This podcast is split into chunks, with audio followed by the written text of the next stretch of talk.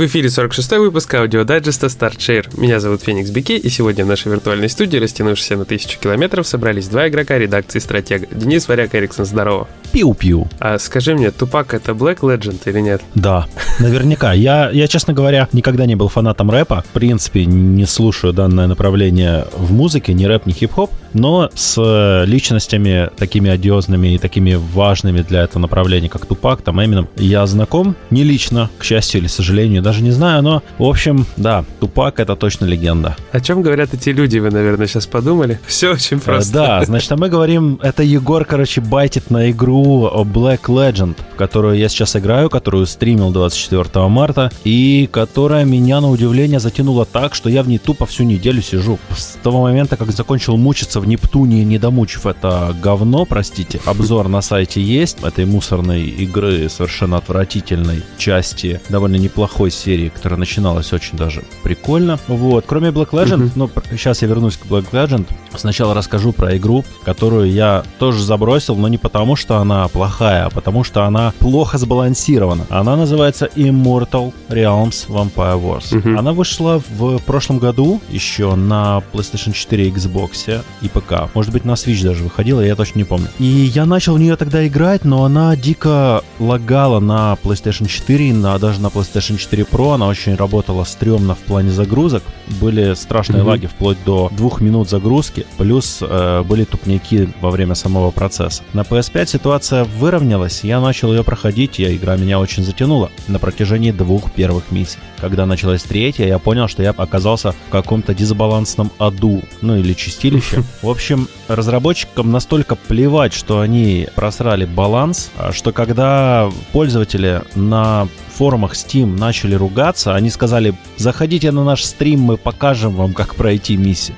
То есть, понимаешь, ответ был не в стиле, да, ребята, мы поработаем над балансом, мы подумаем, что можно сделать. Все-таки патч это как бы не так сложно, как могло бы показаться, особенно на ПК. Но они сказали, заходите на стрим, и мы покажем. В стиле, типа, вы что, тупые, не можете пройти, но мы вам покажем. На самом деле никто не тупой. Ну, про разработчик, возможно, есть некоторые к этому предпосылки, судя по их поведению, но игра просто не сбалансирована, потому что ты начинаешь на карте, у тебя есть армия юнитов, тебе нужно захватить замок, ты его захватываешь, а потом на тебя с двух сторон начинают ломиться противники. Бесконечно, бесконечно спавнящиеся армии противников. Ты не успеваешь накопить никаких ресурсов тебе нужно. Там как бы есть варианты, но тебе нужно несколько раз переиграть эту миссию, проиграть, чтобы запомнить некоторые нюансы ее, потом перегружать сейвы, чтобы тебе выпадали нужные карты. В общем, бардак начался. Но я случайным образом обнаружил в этой игре очень крутой чит, который работает просто в каждой миссии, от которого моя жена просто тащится. Она игру почти прошла. Там просто каждая миссия занимает реально по, по 4-5 часов реального времени. О, как.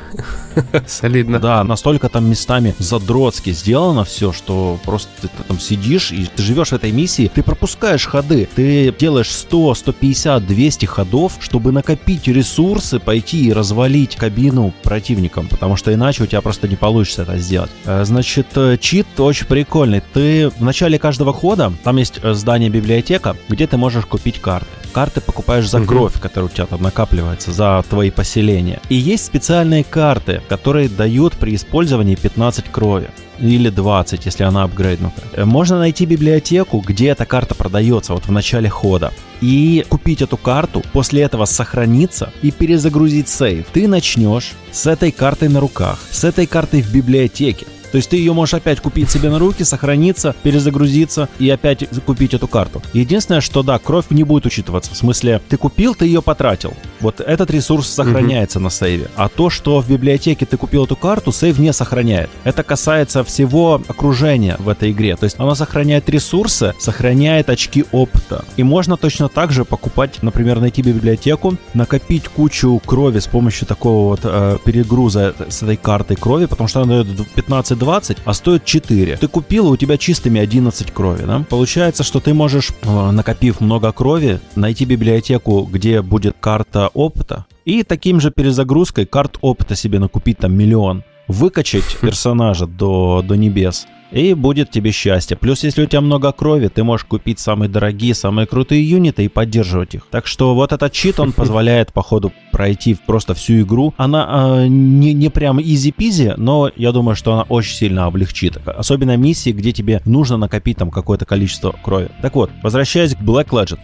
Игрулина тоже тактическая. Небольшое вступление закончено. Да, да, да. Black Legend тактическая игрулина, которая сделана в духе Bloodborne и Soulsов по атмосфере. То есть у тебя некий мрачный город, твоя группа приходит в этот мрачный город, покрытый туманом, в котором бродят культисты, помешанные на неком Мефисто, древнем алхимике. Они кровожадные, жестокие, хотят всех убить. Угу. А ты приходишь наемником, чтобы разобраться с источником тумана, разобраться с культистами и, в общем-то, пройти... Там есть развилка в конце игры, есть развилочка, там две концовки, по-моему. Э, значит, фишка в чем? Еще есть у этой игры некоторые такие вайбы от Darkest Dungeon. Ты бегаешь в реальном времени по городу, открываешь шорткаты, а когда ты встречаешь группу противников, начинается тактический бой. Его mm-hmm. прикол в том, что у каждого, почти у каждого приема твоих персонажей э, есть определенная алхимическая принадлежность. Там Альбендо белый, Рубендо красный, Негредо черный и еще есть Какие э, желтый, я не помню, как он называется. Э, значит,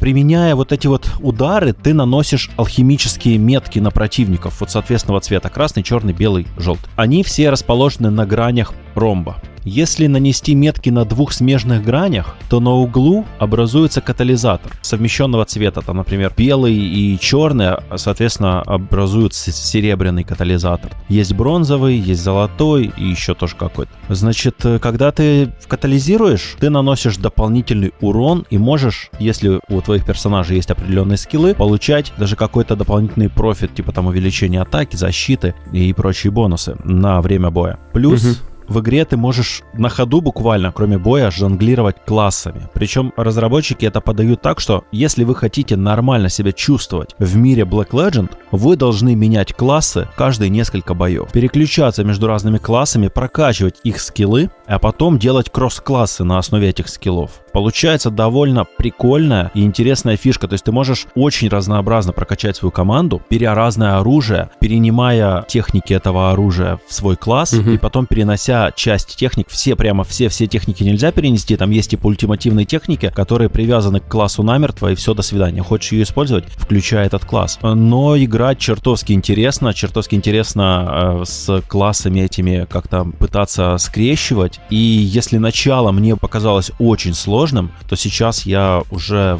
во второй половине игры и тащусь буквально от каждого боя, потому что мои, мои тактики позволяют разносить буквально врагов и даже боссов некоторых. Так что скоро на сайте будет обзор, я думаю, в начале следующей недели, и допройду я как раз за сегодня, завтра, послезавтра, и сформирую мнение. Но пока что очень позитивное мнение о ней складывается. Посмотрю, что покажут концовки. Ну и стоит она 2 300, по-моему, рублей в сторе, поэтому еще подумаю, стоит ли она этих денег. Но пока что показывает все на то, что да. Вот так. А что у тебя на этой неделе? Я дождался наконец-то невероятную, шикарную, просто лучшую игру Crash on the Run. Мобильную игру про Крэша. Ты, наверное, думал, что я скажу про Monster Hunter. Я думал, ты сейчас скажешь Monster Hunter. Да, ну... Не, это понятно. На самом деле, правда, Monster Hunter Rise я дождался, все круто, но про Crash тоже хотел сказать, потому что, на самом деле, я его тоже очень долго ждал. Мне всегда казалось, что стартовый, вот э, первый самый тройничок вышедших игр на PS1 1, они очень круто подходили под формат раннера. Ну, то есть она прям выглядела как раннер, только ты не бежал непрерывно вперед, у тебя была возможность шевелиться по локации туда-сюда. И ну, вот это была прямая дорога, уровень прямой дорогой. И получается, как бы все идеально сходится для того, чтобы запустить это на мобилках в формате раннера. Ну и вот. А они выпустили и сделали просто раннер. То есть ты назад вперед ходить не можешь, Крэш постоянно вперед бежит. И сражается с боссами, но чтобы получить доступ к боссам, нужно фармить ресурсы, делать специальные колбочки, которыми нужно нужно этих боссов загонять непонятно куда. И в итоге, получается, в простой раннер напихали фарм предметов, крафт, строительство и, короче, еще всякие там по мелочи штуки. Его делали разработчики Fortnite, прости, перебью. А, честно говоря, врать не Они буду. всюду строительство, блин, суют, походу. Туда, куда вообще не нужно. Я не знаю, кто там ее собирал, ну, блин, Короче, получилась такая хорошая бегалка, убивалка времени. Раннер такой полноценный. Причем я не совсем понимаю, есть ли там вот эти процедурно генерируемые штуки, которые делают каждый раз этапы по-новому. Но такое ощущение, что вот там четыре острова, уровни как будто бы немножко меняются, не всегда они одинаковые. Поэтому угу. еще надо поиграть, короче, посмотреть. Но я думаю, я еще завтра погоняю, может, даже про него напишу. Ну, давай, бог с ним, про Monster Hunter Rise. Обзор уже на сайте, мы это пишем вечерком, когда он уже вышел. Собственно, скрывать уже больше нечего, потому что уже все эмбарго упали. Ну, игра, естественно, получилась классная, как и ожидалось. Ну, по крайней мере, я очень сильно ждал, что это получится классной. Врать не буду. Она, собственно, для меня таковой и получилась. А ты сомневался в этом, прости? А, нет, нет. Я после демки понял, что это не просто очередная какая-то часть, которую вот клепали долгое время. И Capcom все начала давно экспериментировать, и делает она все, собственно, правильно. Она пытается как-то менять, что-то добавлять, чтобы каждая новая часть смотрелась отлично от другой. И это вот как началось примерно, ну, не с Ви, наверное, ну, с четвертой части точно, то есть Monster Hunter 4. Как это? С третьей части это началось, потому что там впервые добавили подводные. Да, подводные, но потом... Там прям радикальное было изменение достаточно. Потом вышло Сет, из которой это уже выкинули, и к этому больше не возвращались ну, даже. Про Third знают два с половиной человека, которые пиратели PSP, вот. Ну и которые переводили на английский все это. Ну да, то есть это... Не, слушай, на форумах э, вот стандартных, где постоянно тусуются чуваки, которые играют в Monster Hunter, я когда еще гуглил всякие штуки именно через форум про игры в серии, там много народу знало, многие ждали патчи и хотели поиграть. Я сейчас не могу вспомнить, вот когда вышла тройка на 3DS, там, по-моему, тоже животные бои вырезали, не стали их оставлять. Или я путаю что-то? Нет, не вырезали, по там есть. Я вот не помню этот момент. Ну, не суть. Ладно, можно считать, что, в принципе, да, с Wii, может, началось все, но мне кажется, конкретно радикальные изменения в механике, то есть подводные бои работали, ну, условно, как доземные бои, только в трехмерном, да, пространстве. Там не было такого чего-то супер-мега креативно необычного. То есть монстр шевелится, ты также от него уклоняешься, бьешь, при этом тебе максимально неудобно сражаться, потому что вот, не твоя среда обитания, грубо говоря. И немножко нелогично выглядело, потому что охотник постоянно под водой спокойно дышал, и это было немножко странно, потому что он очень долго мог находиться под водой. Ага. И в четвертой части, когда четвертую часть анонсировали, они там вроде как бы показывали, что будут какие-то объемные большие пространства, что монстров теперь можно сверху оседлать, долбить начинать, плюс как-то вот все это, не знаю, посвежее, что ли, выглядело, чем предыдущие части. И вот, мне кажется, именно с этого момента какой-то такой переходный пошел процесс, когда Capcom постоянно решила что-то запихивать новое. Потом выходила Generation, которая просто там с ног на голову переворачивала боевку, потому что добавляла эти охотничьи стили, ага. и там просто дичь начала твориться, то есть там боевка настолько сильно радикально изменилась, что в итоге от нее по факту-то отказались, то есть ее не стали продвигать дальше. World вернулось все, грубо говоря, как вот оно было раньше, с какими-то привычными для фанатов серии ударами там и все такое. То есть они именно меняли как-то мир, краше делали, они в боевку упирались. Потом, значит, вышло у нас Generation Ultimate на Switch, где еще добавили этих ударов, и опять все с 3DS перетянули целиком. И было понятно, что вот World, он смотрится гораздо прикольнее, гораздо интереснее, гораздо логичнее смотрится, чем вот то, что вышло на Switch, как обрубок какой-то, что ли. То есть это было как кость брошенная, чтобы все успокоились, потому что, типа, мы про Switch не забыли. Но вот Rise это, на самом деле, вот полноценный приход серии на консоли Nintendo, и приход такой очень мощный, очень крутой, потому что здесь перелопачено по сравнению с Rise очень много. Все эти прутожуки, локации, которые и вниз, и вверх выросли, то есть они не вшире, они не больше, чем в World, они выше и глубже, если так можно выразиться. Ну, то есть вертикальный геймплей. Да, да, они, понимаешь, оно немножко есть даже как бы ощущение потерянного геймплейного такого момента. Они могли сделать так, чтобы монстры улетали, убегали от э,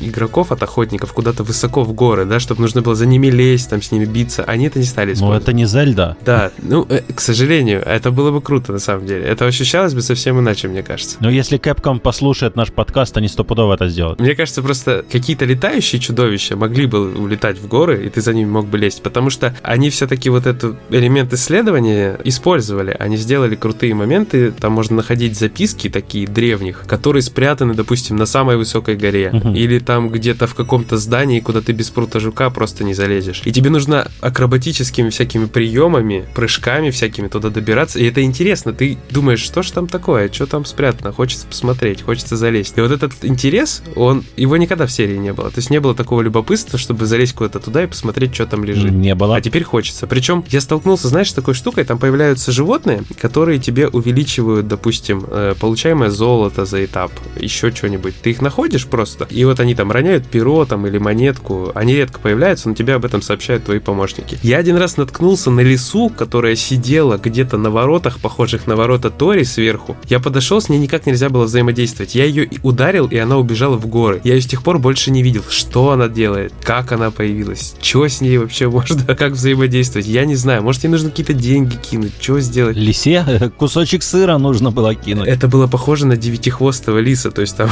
у него много хвостов было. У меня, по-моему, где-то скриншот остался, потому что я в шоке был. Я такого ни разу не видел. Потом я находил других животных, но это было сообщение помощников. Они говорили, вот, тебе там денег больше будет, грубо говоря. Mm-hmm. А с этой рисой я не знаю, что. И она убежала высоко в горы. Потом я поднялся туда высоко в горы, и там лежал меч с вот этой запиской. Там из записок складывается история мира, конкретных локаций. То есть, понимаешь, это как собирательные предметы. И вот они классно спрятаны, и это очень интересно, их искать интересно. Потом сам мир с этими всякими духоптицами, которые используются в лепестриках. Это специальные браслеты. Ты подбираешь под свой стиль игры, они тебе улучшают различные характеристики. Каждый можно себе там подобрать, они автоматом прокачиваются с прохождением игры. Потом, значит, что еще такого интересного? Вот эти помощники не только твои есть, есть помощники животные, которые по всей карте спрятаны. Например, вот как я в обзоре писал, пахучка. Животное ловишь, короче, обмазываешься, грубо говоря, его запахом. И за тобой один монстр начинает бежать, и ты можешь привести его к другому, и они начнут драться. И ты потом захватишь одного с помощью протожуков и начнешь бить другого. И, короче, вот такие, понимаешь, всякие штуки происходят. И ощущение вот, что раньше монстры дрались, как-то это мимо тебя все проходило. А сейчас ты прям можешь повлиять на этот процесс. Это прям часть геймплея, очень важная и интересная.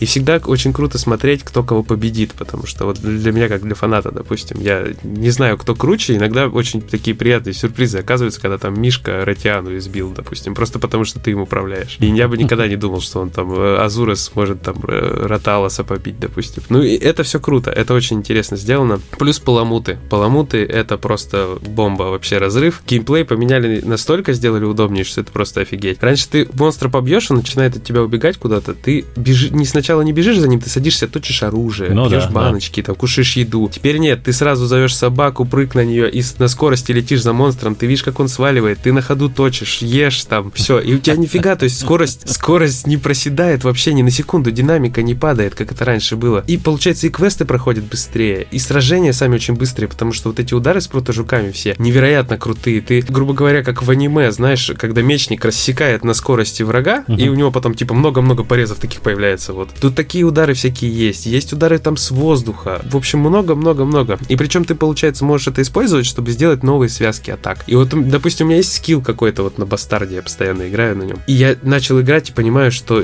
я могу придумать что-то новое вот с этими кусочками еще. И я начал комбинации новые формировать. И мне вот как человеку, который много-много уже, наверное, там 2000 часов точно наиграл в игры серии, мне кажется, что вот эта часть очень сильно тоже перелопатила и боевку, и ощущение от локации, от мира, и просто вот взаимодействие с животными, с этими, с монстрами с самими. Ну и плюс вот эти уровни с буйством, которые ты, я тебя все троллил, да, да, пугал, я, я не знаю, как правильно назвать. Они на самом деле не особо сбалансированы, то есть э, не могу сказать, что это что-то такое невероятно крутое, но это очень необычное, то есть в них можно поиграть с удовольствием там, ну 3-5 раз. Постоянно в них сидеть не будешь, но и не заставляет никто в них сидеть, понимаешь? Они как бы мимо сюжета. То есть он не, не мимо сюжета, не часть сюжета, но тебя силком не тащат в этот режим. Но зато там можно получить эксклюзивные всякие материалы для улучшения. Э, слушай, а такой вопрос. Rise или World? А, сейчас уже, наверное, Rise. Знаешь почему? Потому что я безостановочно играл десятки часов в нее, когда готовил обзор. И я до того привык к этим прутожукам и возможностям, и к этому приятному ощущению, что я могу так быстро все делать, что World теперь мне покажется скорее медленным, чем таким просто красивым каким-то Monster Hunter. Мне сейчас не нужна эта красота, мне нужно вот ощущение, что я быстро сражаюсь, что я такой весь крутой. Оно очень приятное впечатление оставляет после себя Райс. Сразу видно, короче, чувак фанат Наруто.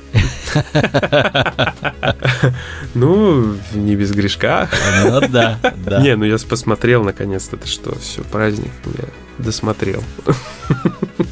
Странно. Я не могу сказать конкретно, знаешь, так вот, что прям Rise лучше World. Нет, они для меня сейчас выглядят равнозначными. Мне просто интересно, что будет с релизом для ПК. Будут ли там прокачивать графику? Или вот она останется такой же, как на свече? Если такой же, как на свече, это будет очень странно. А она, скорее всего, такое останется. А Rise еще на ПК выйдет, да? В следующем году все гарантированно уже анонсировали. Ранее просто, когда сливали инфу от Capcom, да, что, ну, помнишь, там утечка у них была, mm-hmm. что у них там украли какие-то данные. Среди этих данных нашли информацию, что Nintendo заплатила сколько-то, по-моему, 5 миллионов, что ли, за эксклюзивность свеча на год. Нормальненько. Да, ну, Райс сейчас стрельнет, там же в Японии out, там некоторые работники давали выходные своим сотрудникам, чтобы они сегодня пошли купили Райс и поиграли в него. Серьезно? Там это все разрыв. Да-да-да, была инфа же, что кто-то там из, э, как глава какой-то компании разрешил работникам взять выходной, купить Райс и поиграть сегодня.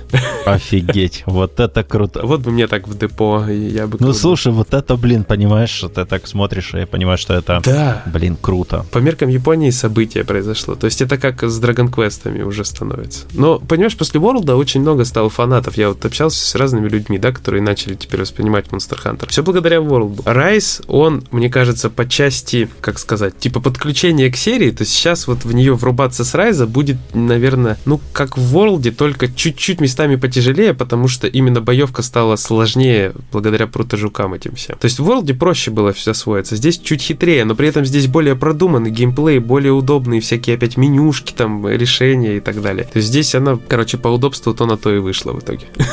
Понятно. Но World красивее, я думаю, это многих привлечет. Надо будет поиграть, значит, в Rise, посмотреть, что как. Я еще до конца не прошел, потому что здесь э, сюжетка уходит в сетевые э, матчи. Я только этот, я вот э, начал в Rise играть, но за первую деревню не вышел, но зато нашел там крутую отсылку к замечательной игре Клонад. Там, когда подходишь к девочке, которая готовит еду, и угу. там, э, с, где эти коты месят тесто, помнишь? Да, стряпает Данго, чай чайный домик, чайный да, домик. Да, да, да. И там э, твой путеводитель, эта девочка Ми, Мика, угу. она начинает напевать песенку про Данго. И вот эта песенка, это, я подозреваю, что это отсылка к Кланнад, потому что, ну, по крайней мере, я впервые там эту песенку услышал. Возможно, и там она была отсылка к какой-то японской теме, может, у них эта песенка там нормальное явление какое-то, не знаю. Ну, в общем, я это воспринимаю как отсылку к Кланнаду. Ну, там есть отсылки к Зелде, когда они там распаковывают ящик со свитками и потом поднимают его над головой, только музыки не хватало.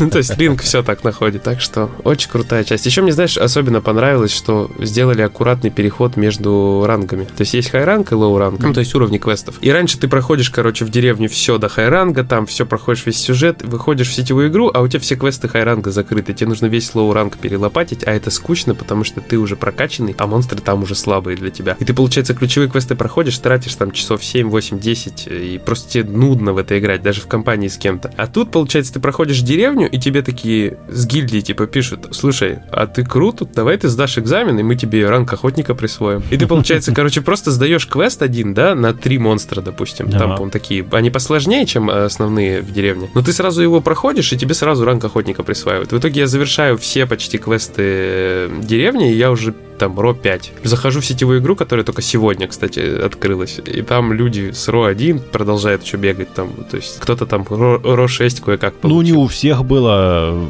фора две недели, как бы, так что такое. Ну да, ну и плюс э, надо было долбить уже сетевые эти матчики, квесты, а там как бы посложнее будет, чем в соло. А там надо играть в соло, потому что сетевая игра не работала.